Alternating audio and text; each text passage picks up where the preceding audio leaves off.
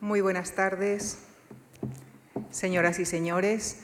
Iniciamos esta tarde el ciclo de dos sesiones en el que les invitamos a que nos acompañen a conocer la figura de Safo en todas sus facetas, la histórica y la legendaria, la de la poeta admirada y mitificada, pero también cuestionada en algunos aspectos, cuya obra, si bien fuera editada en nueve libros en Alejandría, ha llegado a nosotros de una manera fragmentaria, aunque se sigue enriqueciendo con nuevos descubrimientos en este siglo XXI gracias a la meticulosa labor de los papirólogos. Consideramos que nadie mejor que nuestra invitada de esta tarde, Aurora Luque, para mm, hablarnos de la figura de Safo, porque ella reúne los mimbres intelectuales y profesionales para acercarnos con solvencia a la figura de nuestra poeta. Aurora Luque es poeta, traductora, editora, filóloga clásica que también se ha dedicado a la docencia como profesora de griego. De su amplia labor como traductora, mencionamos algunos de sus trabajos centrados en la figura que nos ocupa. Es autora de Poemas y Testimonios, publicado en 2004 y reeditado en 2020 con el análisis de nuevos papiros. También en 2020 publicó Grecorromanas, Lírica Superviviente y el año anterior tradujo Si no el invierno, fragmentos de Safo, versión de If Not Winter de Anne Carson. También se ha ocupado de autoras en cuyas obras es relevante la figura de Safo. Del griego también ha traducido otras obras como Aquel vivir del mar, El mar en la poesía griega y Los dados de Eros, antología de poesía erótica griega. A la faceta de poeta de nuestra invitada le hemos dedicado anteriormente una de nuestras sesiones de nuestro formato Poética y Poesía. En junio de este año se ha reeditado Carpe Amoren, que reúne toda su poesía amorosa y por su libro Gavieras obtuvo en 2019 el premio Loewe. En la sesión del próximo jueves, Aurora Luque comentará algunos poemas de Safo que serán leídos por la actriz Eva Rufo con Sara Águeda en el arpa. Y esta tarde analizará para nosotros la poliédrica figura de Safo, tanto desde su consideración de clásica como de su actualidad, en la conferencia que ha titulado Safo en el siglo XXI, una clásica viva. Muchísimas gracias.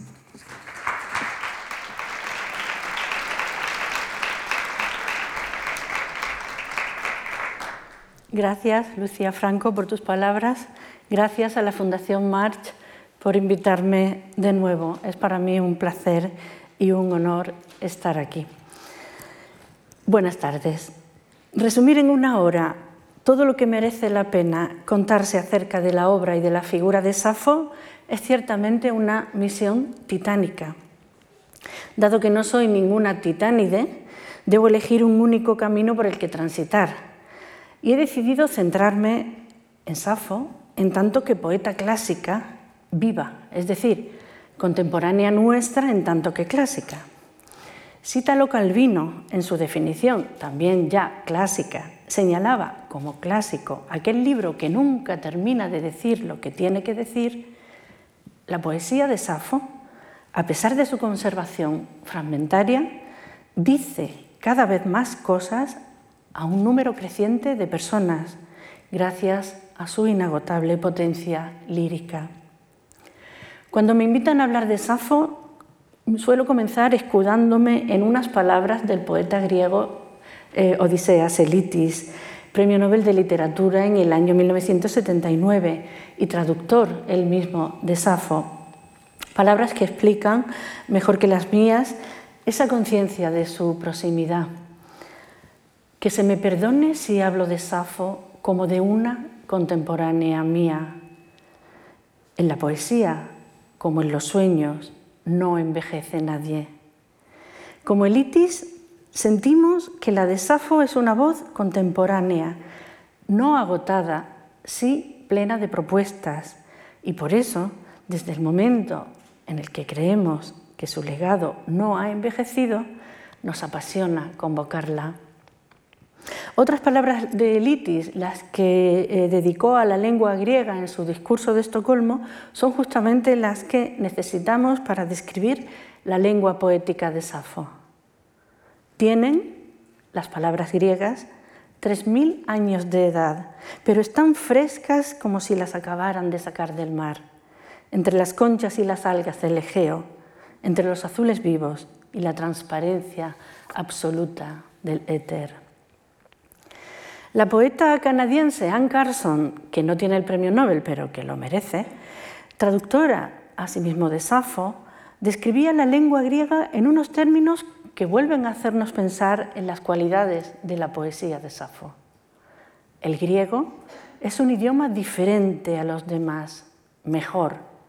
Es como si alguien te pusiera en las manos una lengua que solo tuviera una hora de vida, un ser vivo todavía cubierto de rocío. Como ven, Carson y Elitis, la canadiense y el griego, coinciden. La lengua de la poesía sáfica ofrece simultáneamente el latido de lo antiquísimo y el frescor del presente, la eternidad y la transparencia del instante. Safo posee la sencillez misteriosa de los poetas geniales, San Juan de la Cruz, Machado, Brines. Su lenguaje es capaz de combinar franqueza y limpidez con la máxima hondura y con una capacidad asombrosa de suscitar reflexiones y extrañamientos. Y es que la poesía de Safo se mantiene fresca no solo por esas cualidades verbales, líricas, poéticas. Estamos de acuerdo con el pensador francés Michel Onfray, al que luego volveré, en que, como Epicuro, Safo, desde su estética pagana de la existencia, es capaz de sugerirnos propuestas éticas sutiles y convincentes, incluso en nuestros tiempos deshumanizados y descreídos. Sí, Safo enseña un modo de estar en el mundo, junto a las lentitudes de la poesía, junto a las lentitudes del amor. Lo evidencia en un poema suyo, quizá ensombrecido por la fama de otros, me refiero al insuperable fragmento 16, en el que propone como principio vital lo que uno ama, lo que una ama. Leo solamente cuatro versos porque el jueves será el día en que estos poemas se lean eh, en con todo la música y la voz que merecen. Solamente cuatro versos, los primeros. Dicen unos que una estrofa de jinetes, otros la infantería y otros que una escuadra de navíos sobre la tierra oscura es lo más bello. Mas yo digo que es lo que una ama. Se trata de uno de los más emocionantes poemas pacifistas de la historia, en él, la poeta cuestiona el prestigio del espectáculo, de los despliegues militares opulentos y épicos, y antepone a ellos la belleza de la libertad insobornable de elegir y de amar. ¿Cabe más actualidad? Quiero añadir que este poema, eh, eh, que apareció en un, papiro en el siglo XX, se editó eh, justo el año en que empezaba la Primera Guerra Mundial. Eh, pero ya les digo que es uno de los mejores poemas pacifistas de la historia. En 2014 fue cuando apareció editado. Todo esto que acabo de decir no es más que la imprescindible captatio benevolentia eh, de todo prólogo. Presentemos ya a Safo, a la Safo histórica, sin olvidar, le dedicaremos unos minutos a la Safo legendaria, al mito de Safo. Presentaré los datos más seguros y contrastados sobre su vida, que son, por, desgracia, bastante escasos. Me ocuparé a continuación de la obra, con especial énfasis en la peripecia de su transmisión, y daré un breve apunte sobre sus temas, pero solamente a modo de aperitivo de la sesión del jueves, en la que comentaré 25 fragmentos suyos. Finalmente aludiré a la fama y fortuna de Safo a lo largo de los 27 siglos que nos separan de ella. Adelanto aquí lo que sería la conclusión de este apartado sobre Safo y la tradición. Podemos felicitarnos. No estamos en el peor siglo de la historia para entender la poesía de Safo, por tres razones. Una, porque los hallazgos papirológicos en las arenas egipcias han supuesto un enriquecimiento exponencial del corpus sáfico en la primera mitad del siglo XX. Dos, porque en el aspecto formal, las vanguardias del primer tercio del siglo XX propiciaron un arte que daba cuenta, por primera vez, de una realidad fragmentada, rota, deconstruida y descompuesta, y nos fueron adiestrando a los lectores en la aceptación estética de la autonomía del fragmento. Por primera vez no había que añadirle brazos a la estatua que se recuperaba incompleta y mutilada. Se legitima la obra abierta. Los fragmentos de Safo, además de rotos, son breves. Y el mayor auge de la literatura de los géneros ultrabreves lo tenemos en el siglo XX y en lo que va del XXI. Microrelato, haiku, aforismo. El fragmento sáfico entra, por lo tanto, sin violencia en nuestro hábito lector como alta poesía. Y tres, los estudios de género y la teoría feminista se han convertido en las últimas décadas en instrumentos epistemológicos tan imprescindibles como la filología para penetrar en la poesía de la primera escritora de Occidente. Los movimientos feministas de liberación propiciaron la comprensión de la complejidad erótica de la poesía sáfica.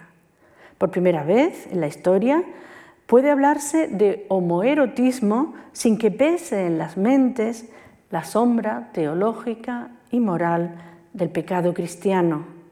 La sociedad acepta que las mujeres desarrollen plenamente su talento. Esto era impensable hace no demasiadas décadas. Safo, por lo tanto, ya no es una rara avis, sino una poeta plena y poderosa. Y por todo ello nos felicitamos. Y es que Safo hoy en España se publica y se lee. Unos ejemplos. En 2020 se ha publicado la poesía de Safo en euskera por primera vez en edición exenta, no en antologías, en traducción de Maite López Las Heras. Y va además por su segunda edición. Safo en acantilado ha conocido desde 2004 dos ediciones y cinco reimpresiones. Si no el invierno, la traducción que Anne Carson hizo de los fragmentos sáficos también está viva en el mercado en la editorial Vaso Roto. También lo está la versión de Juan Manuel Macías en la oficina, o la renovada de la editorial Torremozas, obra de un joven Aitor Boada, o la parcial de Dalia Alonso, incluida en una antología de lírica arcaica que debe su título a Safo, Las rosas de Pieria, y que está recién publicada en Asturias. Parece darse un relevo de jóvenes traductores, cosa muy necesaria, ya que los clásicos, como he dicho, no envejecen, pero sí se arrugan con el tiempo sus traducciones. Las imágenes que se están proyectando en bucle no están vinculadas directamente con mis palabras. Pretenden, de un lado, mostrar la variedad sorprendente de retratos de Safo a lo largo de los siglos. Les pido que los comparen con los de otros autores universales. ¿Alcanzaron Homero o Dante, por ejemplo, tales variaciones en cuanto a representación corporal, gestualidad, pazos, etcétera? ¿Sufrió, por ejemplo, Cervantes tan abruptas metamorfosis o tanta dramatización en su iconografía? Entre las imágenes también aparecerá una breve selección de ediciones y traducciones de Safo que de ninguna manera pretende ser exhaustiva, quizás solo salvar el horror vacui, el horror vacui. Eh, y paso a, dar una breve pincelada sobre eh, lo que conocemos de la biografía de Safo. Si bien eh, Safo produjo su obra y vivió una vida en una geografía y en una historia reales, la isla de Lesbos, al noroeste del Egeo, en la segunda mitad del siglo VII a.C., el resto de los materiales con los que se ha pretendido reconstruir su biografía ha de considerarse con una gran precaución.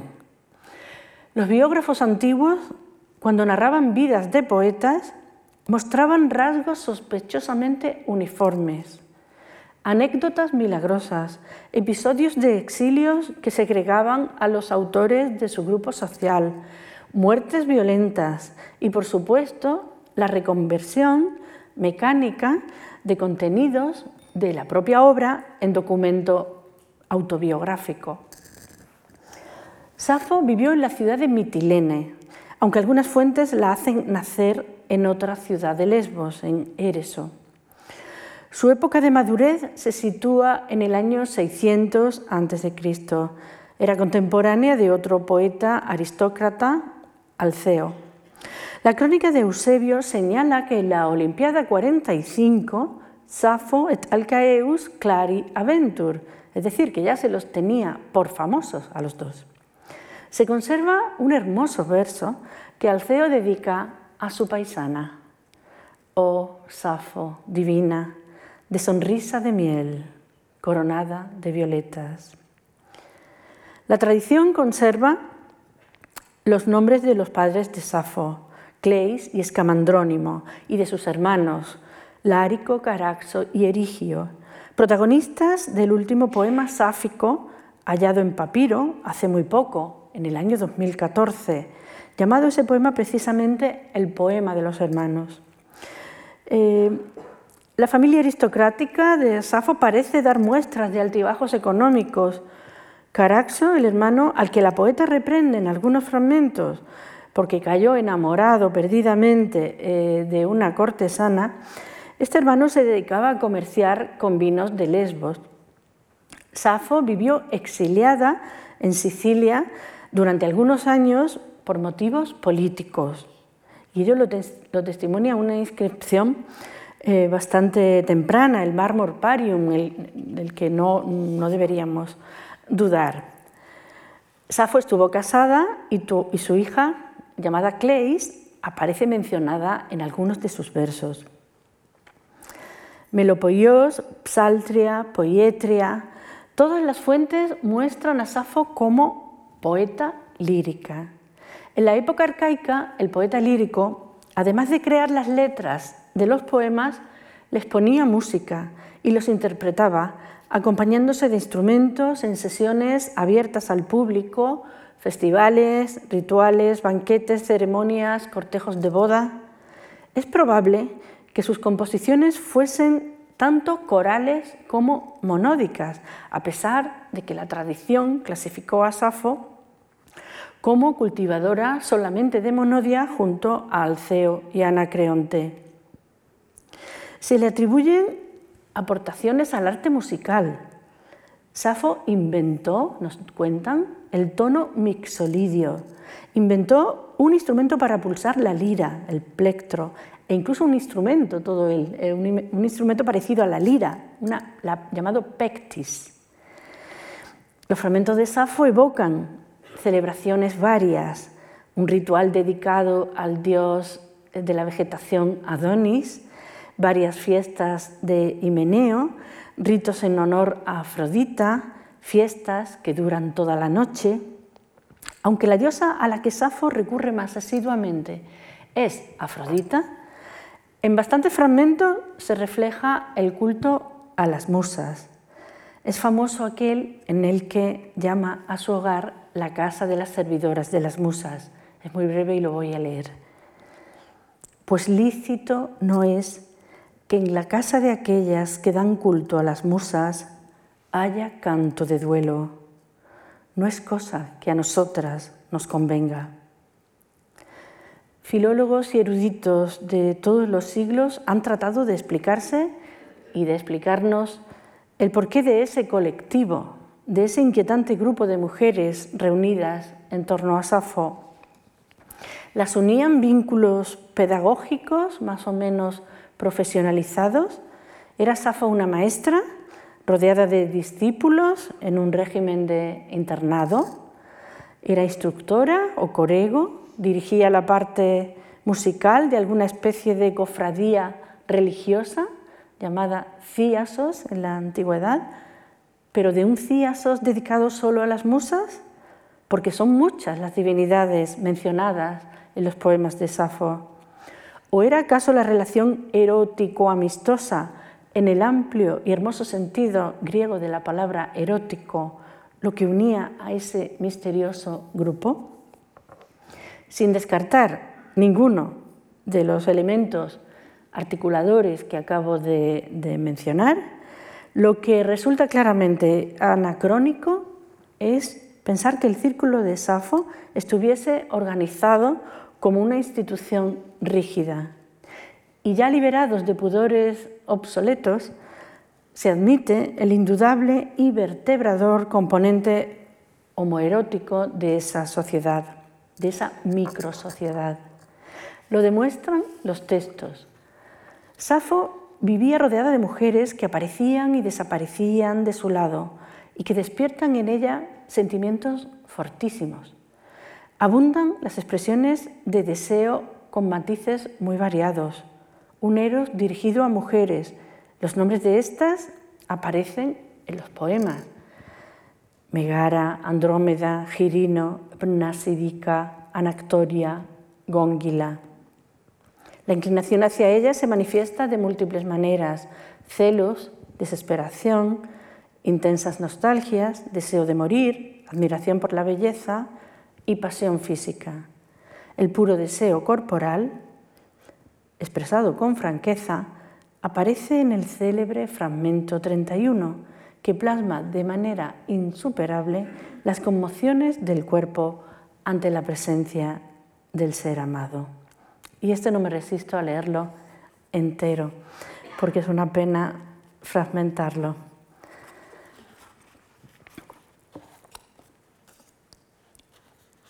Un igual a los dioses, me parece el hombre aquel que frente a ti se sienta de cerca y cuando dulcemente hablas te escucha y cuando ríes seductora. Esto, no hay duda, hace mi corazón volcar dentro del pecho. Miro hacia ti un instante y de mi voz ni un hilo ya me acude.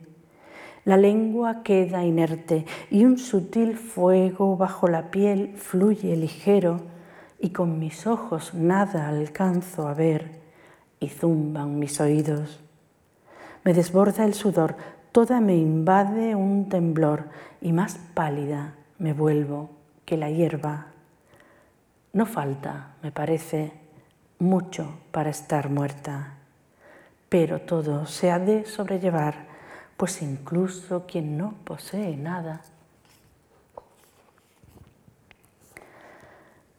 En las puritanas aulas decimonónicas, el deseo de negar estas evidencias o de disimularlas por parte de los filólogos desembocó en la concepción de una hidra académica que se bautizó como la Safo-Frage, la cuestión sáfica, un monstruo hoy saludablemente extinguido.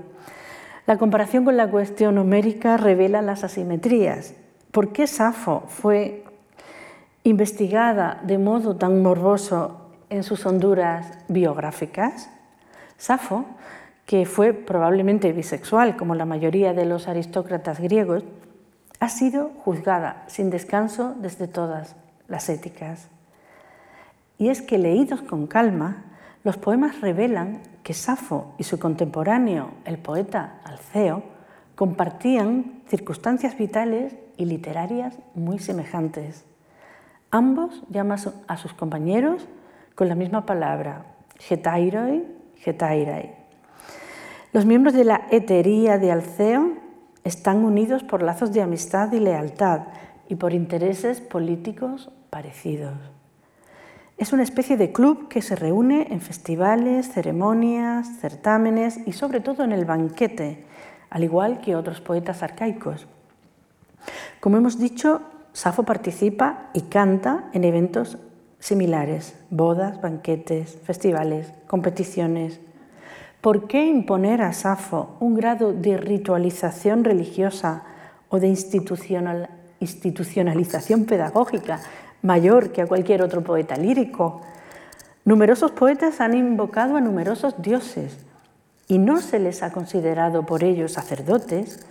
Píndaro o Teognis invocan a Afrodita, Arquíloco o Hesíodo a las musas, y solo a Safo se la ha convertido en sacerdotisa, como indica, como señala Holt Parker. Es posible, pues, que difundiera sus poemas en el marco de banquetes compartidos con otras mujeres, tal vez de su edad. Píndaro habla de los banquetes que celebran las doncellas en la pítica novena, de Hypnon Mezhetairan. Safo invoca a las musas, porque es poeta, no porque oficia un culto en su honor. Y Safo canta, no reza. Esta es la, la última Safo que nos restituye por fin la crítica. La Safo, al fin, poeta. Hasta aquí la Safo histórica. Ahora mencionaré muy brevemente la Safo legendaria, la transmutada en mito, que nos resulta algo menos simpática. A Safo se la convirtió en protagonista de una leyenda de amor romántico. Enamorada de un joven llamado Faón, se suicida desde los acantilados del cabo de Leucade al no ser correspondida por el chico. ¿De dónde surge esta ficción? Pues bien, de un desplazamiento, de uno de esos habituales desplazamientos desde lo literario a lo biográfico. Faón era un personaje legendario, vinculado al ciclo mítico de Afrodita, y Safo lo había cantado en sus poemas. Al anciano Faón, contaban, un honrado barquero de Lesbos, Afrodita le había concedido juventud e incluso se había enamorado de él. Safo era de la isla de Lesbos, el desplazamiento era fácil. Los cómicos de Atenas, Dífilo, Antífanes, llevaron a la escena esos amores ficticios de Safo y Faón. Al igual que otros poetas, Safo se había convertido en un productivo personaje dramático. Al menos seis comedias que no se conserva, no se conserva ninguna, sería interesante asomarse a ellas ahora, la explotaron como protagonista y en ellas aparecía como amante de poetas tales como Arquíloco o Hiponacte. Ya en Roma, Ovidio, que yo creo que en el fondo tenía celos de, de Safo, él quería ser la Safo romana, recoge la leyenda del suicidio pasional en una de sus heroidas, esa colección de epístolas ficticias dirigidas por heroínas míticas a sus amantes. La gran popularidad de Ovidio higienizó a Safo, convirtiéndola en el arquetipo del amor heterosexual no correspondido y ocultándonos y ocultando durante siglos la percepción de la autora de inmenso talento que era Safo.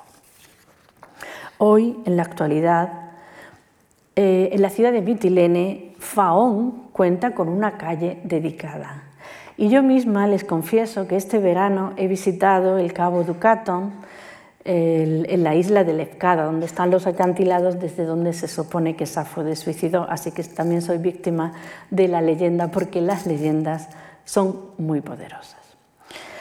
Si bien las representaciones plásticas retratan a Safo con rasgos idealizados, como puede verse en la pantalla, esta figura no es, no es que sea exactamente, hay algunas que se dice que pueden ser de Safo, pero no es segura la representación en todo caso. Existe una temprana tradición escrita que atribuye a Safo una notable fealdad física. Su biógrafo, Cameleonte, le dedica adjetivos calificativos francamente desagradables. Safo era poco agraciada y muy deforme, de tez cenicienta y de estatura muy menuda. Micra, Fallodes, Diseidestate. Tenga usted un biógrafo para esto. Eh, Ovidio consagrará definitivamente dicha imagen. Así habla la Safo de, de Ovidio. Si la cruel naturaleza me negó la hermosura, yo suplo con mi genio la falta de belleza. Soy pequeña, pero poseo un nombre que llena la tierra, que llena la tierra toda. Este conflicto novelesco entre la fealdad exterior y la belleza interior lo recogió siglos después el gran romántico italiano Giacomo Leopardi.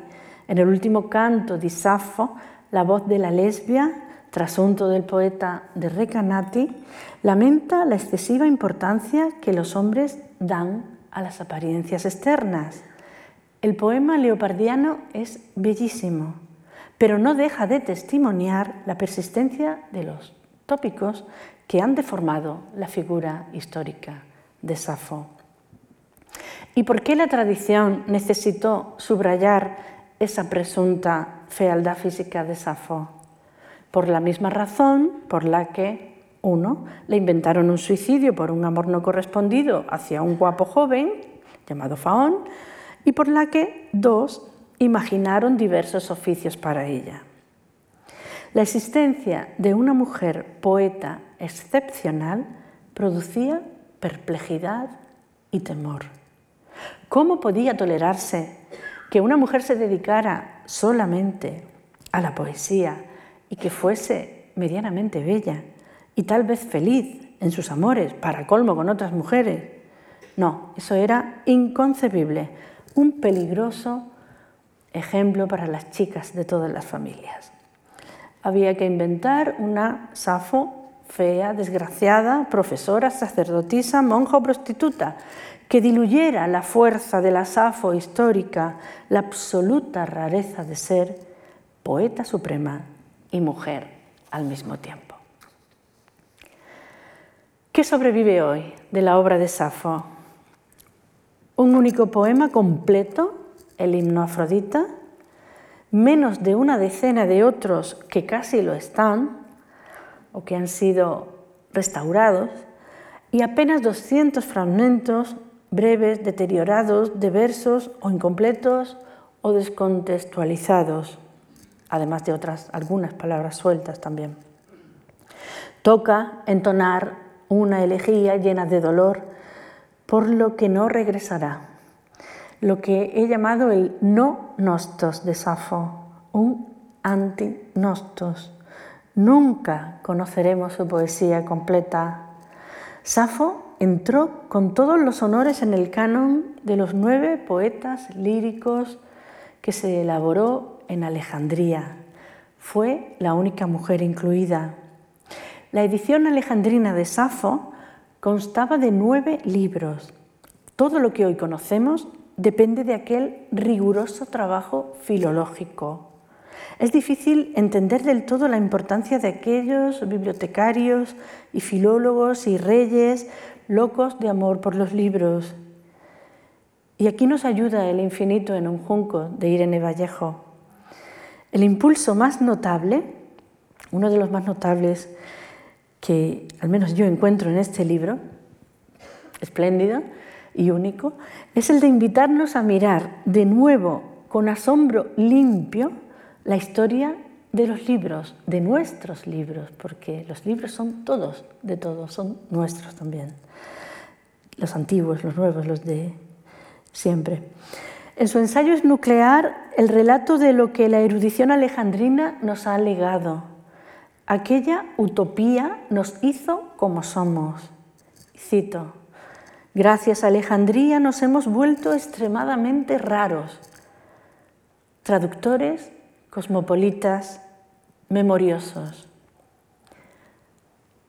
Somos, lo digo yo ahora, somos nietos de aquellos alejandrinos y todavía esta noche nos reunimos en torno a la misma pasión que los movía a ellos Estamos hechos no de barro adánico, sino de arcilla, de arena alejandrina. Acompañemos ahora a Safo desde que crea sus poemas hasta hoy.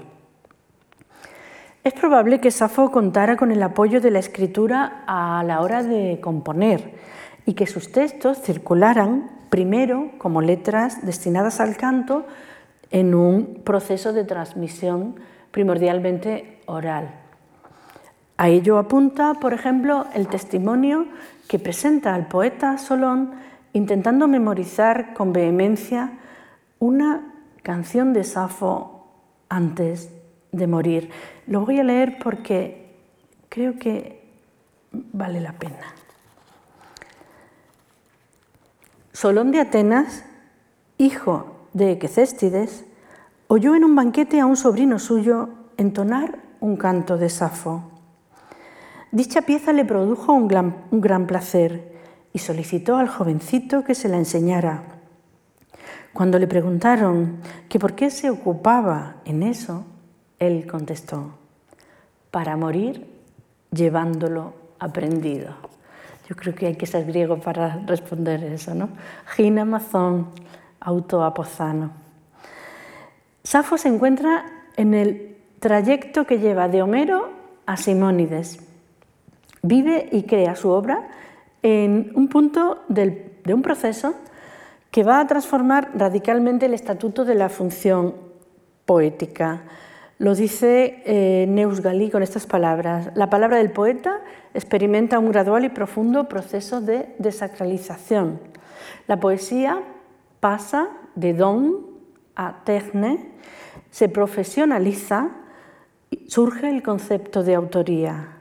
Los poetas elaboran ya poemas de encargo. La complejidad métrica y la ausencia de fórmulas en los textos de los poetas líricos, en, los textos de Safo, por ejemplo, demuestran que se había dejado de recurrir únicamente a la memoria como medio de composición y de preservación. El hecho de que Safo continúe presente entre nosotros es algo que debemos, como ya hemos dicho, a los filólogos alejandrinos.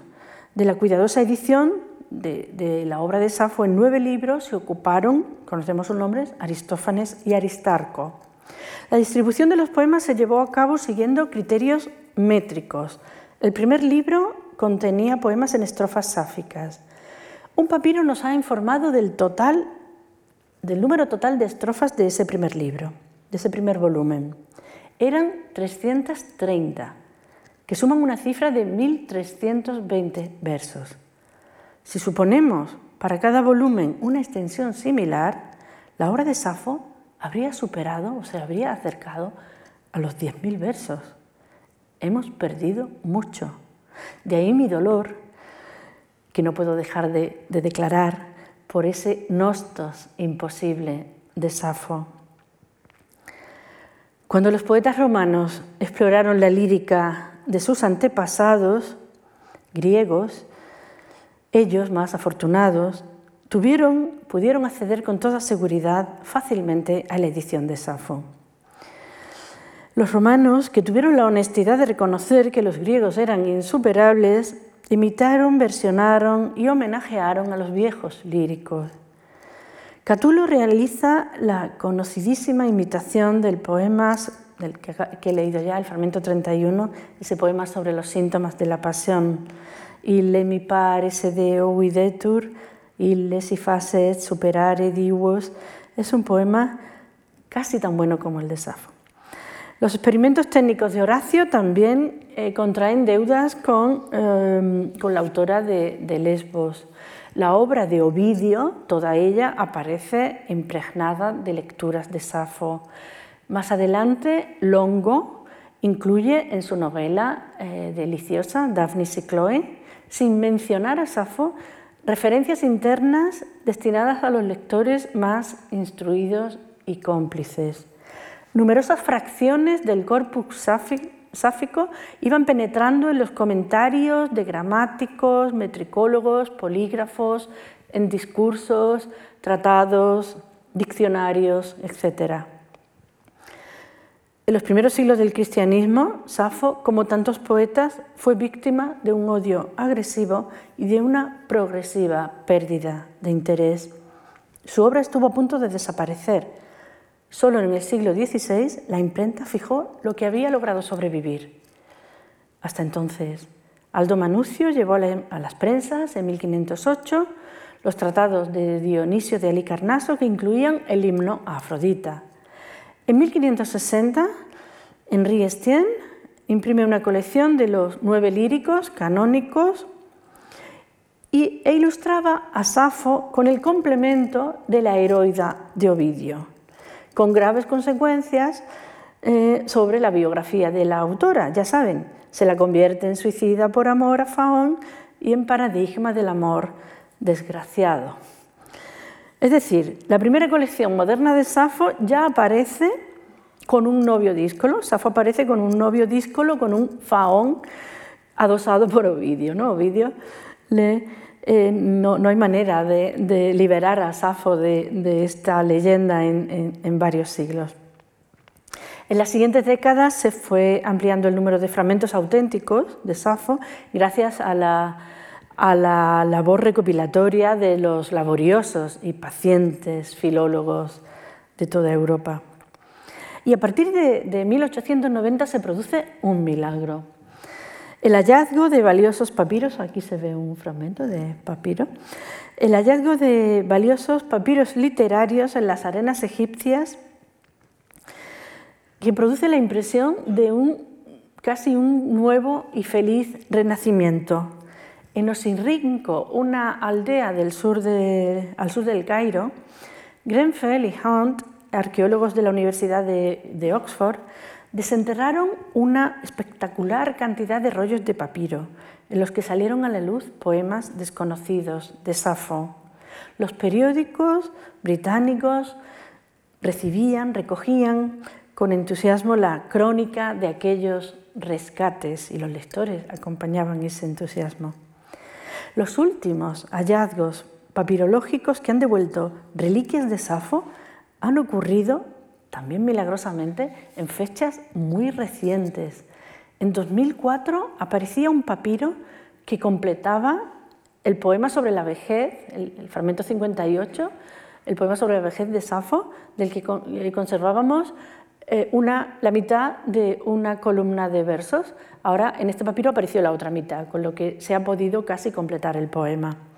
Y en el año 2014 otro papiro, el llamado papiro Oving, por el papirólogo que lo ha editado, nos separaba un regalo soberbio, un poema casi completo, de cinco estrofas casi intactas, el llamado Poema de los Hermanos, que ya he citado a propósito de, estos hermanos de Safo. Y también otros eh, seis versos de, de, un poema amoroso, la canción de Cipris, que era completamente bueno, ambos eran completamente desconocidos hasta ahora. Esta canción de Cipris la entonará el próximo jueves, eh, la recitará la actriz de Barrufo con la compañía, con el acompañamiento del arpa de Sara Águeda. Em, en cuanto a la fama de Safo en la antigüedad, podemos decir que Safo pertenece a la categoría de los pocos artistas cuya potencia creadora es tal que han dejado en el lenguaje adjetivos que nombran determinadas parcelas de la vida humana. Hablamos del talante quijotesco, de una situación kafkiana, del espectáculo dantesco, de la duda hamletiana, del espíritu cartesiano. De Grecia nos llegan adjetivadas dos formas de amor, el amor platónico, el amor lésbico o lesbiano, que debemos a la isla natal de Safo y también a la percepción de su poesía. La poesía de Safo fue profundamente admirada en la antigüedad y esa admiración de los mejores la blindó de alguna manera en épocas algo bárbaras que vinieron después. Los mitilenios acuñaron moneda con efigie de Safo, es decir, fue profeta en su tierra. Platón la calificaba de sabia, según Eliano. Aristóteles dice que los habitantes de Mitilene la honraban como sabia, aun siendo como era una mujer. Cicerón cuenta cómo Berres robó una estatua de Safo, y por lo tanto era valiosa sin duda. ¿no? De la estima de eh, eh, Catulo, de Horacio y de Solón, eh, ya, hemos, ya hemos hablado. y fue muy, muy grande en, todos estos casos. La poeta helenística Gnosis de Locros, autora de epigramas, también recuerda a Safo en, en su autoepitafio. Lo voy a leer como primer testimonio explícito, explícito de la conciencia de estar inscrita en una línea de poesía femenina que Safo inaugura como maestra indiscutible.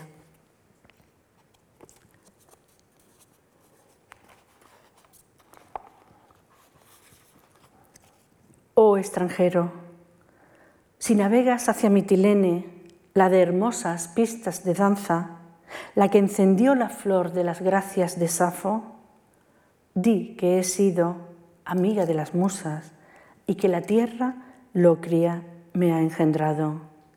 Y sabe que mi nombre es Gnosis. Sigue tu camino. En esa línea se hallan otras poetas de la antigüedad, desde Erina o Melino en Grecia a Sulpicia y Julia Valvila ya en Roma, pero no podemos detenernos en ellas. El geógrafo Estrabón, eh, que vive a caballo entre el siglo I a.C. Y, y el primero después de Cristo, se declara admirador rendido de Safo. Leo su testimonio porque tiene algo de conmovedor.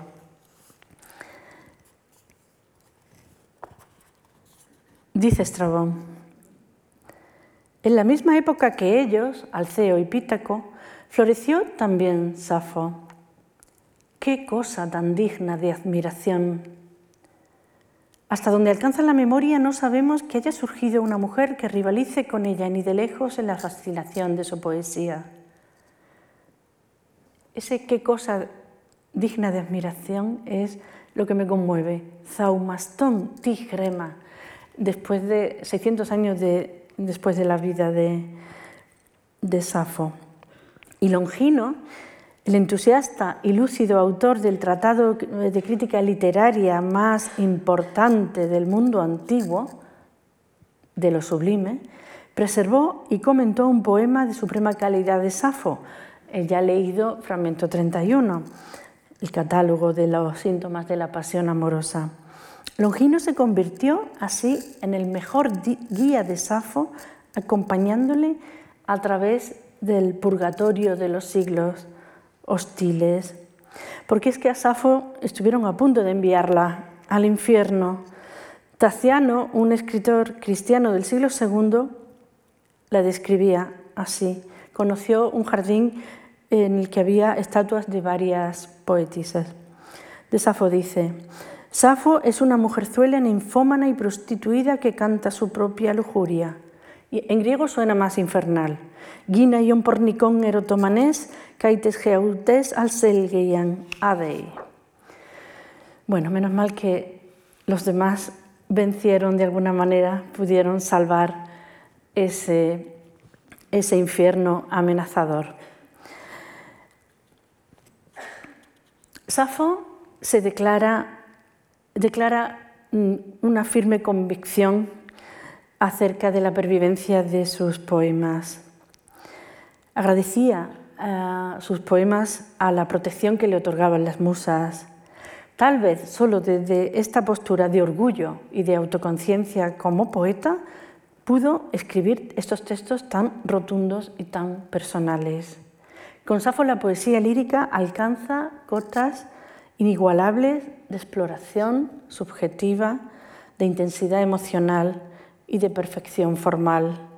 Ninguna mujer volvió a escribir sobre sí misma y sobre su sexualidad con tanta franqueza hasta muchos siglos después. Marguerite Yourcenar ha destacado la excepcionalidad de Safo, su calidad de vocablo pronunciado una sola vez en la historia. Safo es un ejemplo único, un hapax, como se dice cuando se es pedante en gramática, dice Yorcenar. Safo, como vida, mujer de vida atípica, provocó siempre una enorme perplejidad. El imaginario de cada época ha construido una Safo diferente. Me voy a detener, y no en todos, en todos los casos que quisiera, en quienes atendieron sobre todo a la justa valoración como poeta de Safo. Los que primaron eh, la consideración de su altura intelectual y literaria. En esta línea están los homenajes de Christine de Pizan, de Luis Lavé, de María Rosa de Galvez, Carolina Coronado, Hilda Tulittle, etcétera, etcétera.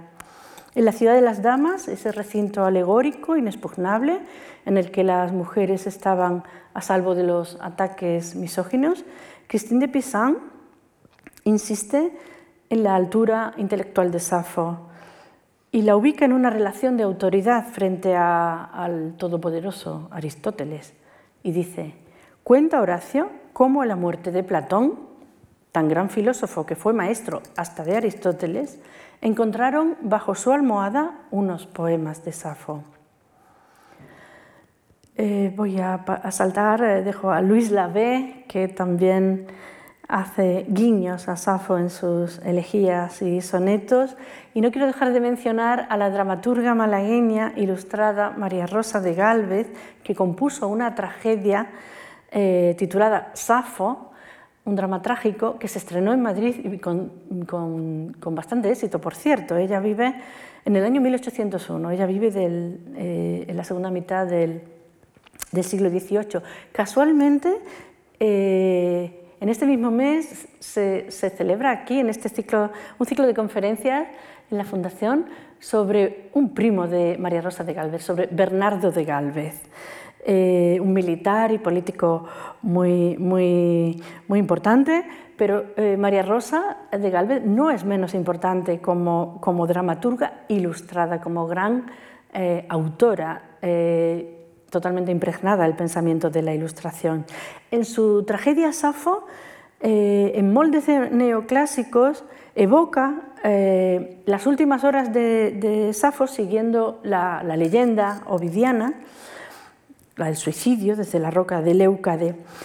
Pero a pesar de esa mm, trama eh, y de, de, esas formas dieciochescas, la Safo de Galvez resulta hondamente sáfica en el mejor sentido del término, ya que en esta obra se defiende la libertad de amar, una cosa que era demasiado temprano para decirlo en la escena madrileña del siglo XVIII, la libertad de amar y de no casarse, ah, o de elegir a, quién se desea amar.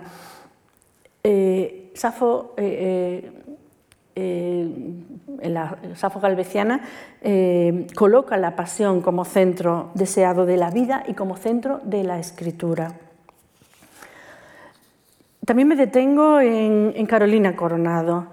Eh, en, en 1850 publicó un ensayo escandaloso titulado Los genios gemelos, Safo y Santa Teresa, una curiosa relación de analogías entre una griega de la República y una española del absolutismo, entre una poetisa de Atenas, son palabras de Carolina Coronado, una poetisa de Atenas y una doctora de Ávila, entre una suicida y una mártir, entre una vacante y una virgen. Coronado creyó que, que Safo y Teresa fueron almas gemelas unidas por un mismo fervor espiritual. Como para tantas escritoras, Safo se convirtió en la figura que, legitimaba la autoría femenina y la creadora de una voz y de un lenguaje que le permitía bular la máscara de pudor y de modestia que debía adoptar forzosamente cualquier manifestación femenina de subjetividad. Cito a Coronado. Ambas forman una escuela para elevar a la mujer. Safo las hace componer versos, Teresa pronunciar oraciones, Safo las habla de triunfos, Teresa de penitencias, Safo las lleva al liceo, Teresa las conduce al altar y las dos creen trabajar para la virtud y la gloria. Coronado equipara las voluptuosidades sáfica y teresiana. También Teresa es voluptuosa cuando al tocar la sagrada hostia de la comunión siente que su sangre hierve, que sus oídos zumban, que se turban sus ojos y que su lengua se abrasa. Y es porque Safo diviniza a su amante y es porque Teresa personifica a su Dios. Aquí ha resonado este poema 31 de Safo, los síntomas de la pasión erótica. No es, de extrañar en absoluto que un clérigo de Antequera publicara un artículo furibundo contra la, temeraria poeta de Almendralejo. Bien, mm, salto a Gertrudis Gómez de Avellaneda, lo siento, pero no, me da tiempo. Eh, solamente recomendar el caso de una poeta cubana que también se ampara en las máscaras de, la tradición clásica para disfrazarse de Safo y así hablar, eh, darle la vuelta a la polarización del deseo. El deseo, lo del desear era una parte de la identidad masculina, el ser deseado era parte de la identidad femenina. Esta poeta se llama Mercedes Matamoros y su libro de sonetos, eh, eh, El último amor de Safo. Es ella la que habla y además parece que era por una, eh, un enamoramiento. Ella se enamoró de un chico más, más joven. Bueno, em, junto a los juicios literarios justos sobre la valía de Safo, hay que señalar que la, leyenda biográfica, el interés a menudo morboso por la vida extraordinaria de Safo no ha dejado nunca de estar bajo los focos. Desde comienzos del siglo XX, la visión de Safo como eh, arquetipo del homoerotismo femenino se irá imponiendo a la suicida por amor.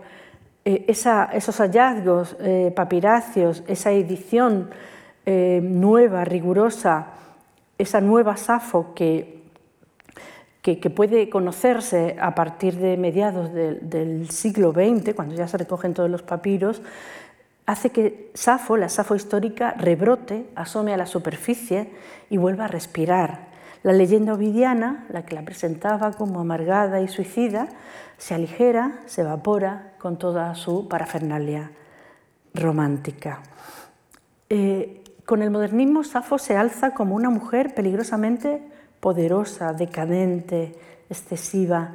El rescate más temprano de su figura como cifra de la expresión del deseo lesbiano lo realiza la poeta anglo-francesa eh, René Vivian, una discípula tardía del Baudelaire más tanático y más radical. Leo brevemente, leo solo un fragmento de un poema de René Vivian titulado Al desembarcar en Mitilene. Mitilene, esplendor y ornato de la mar, Igual que ella es versátil y es eterna, sé tú hoy el altar de la ebriedad de ayer, porque Safo yacía con la diosa inmortal. Acógenos, propicia, por el amor de ella, mitilene, esplendor y ornato de la mar.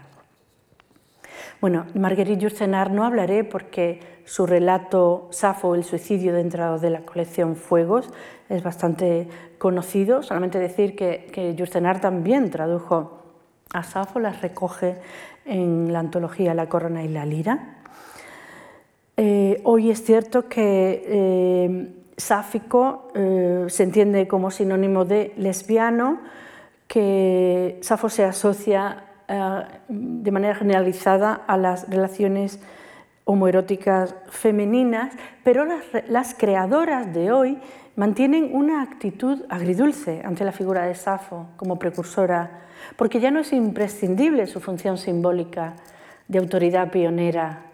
Ya no necesitamos sentirnos respaldadas por Safo, no hay que nombrar a la antecesora mayor, por lo menos en estas últimas décadas. ¿no? Y aunque Safo se mantiene como símbolo de voces silenciadas y representa a las mujeres de genio desaparecidas de la historia, especialmente a las artistas lesbianas que, cuya obra ha sido higienizada y, destruida, por otro lado, algunas autoras han entendido eh, como necesario el rechazo del ejemplo autoritario de Safo, eh, mm, también como síntoma de una resistencia generacional a una hegemonía de la que ahora empezamos a hablar, a la hegemonía de la tradición clásica entendida como, como algo elitista, algo que en realidad no es, pero así la sienten algunas autoras, sobre todo norteamericanas.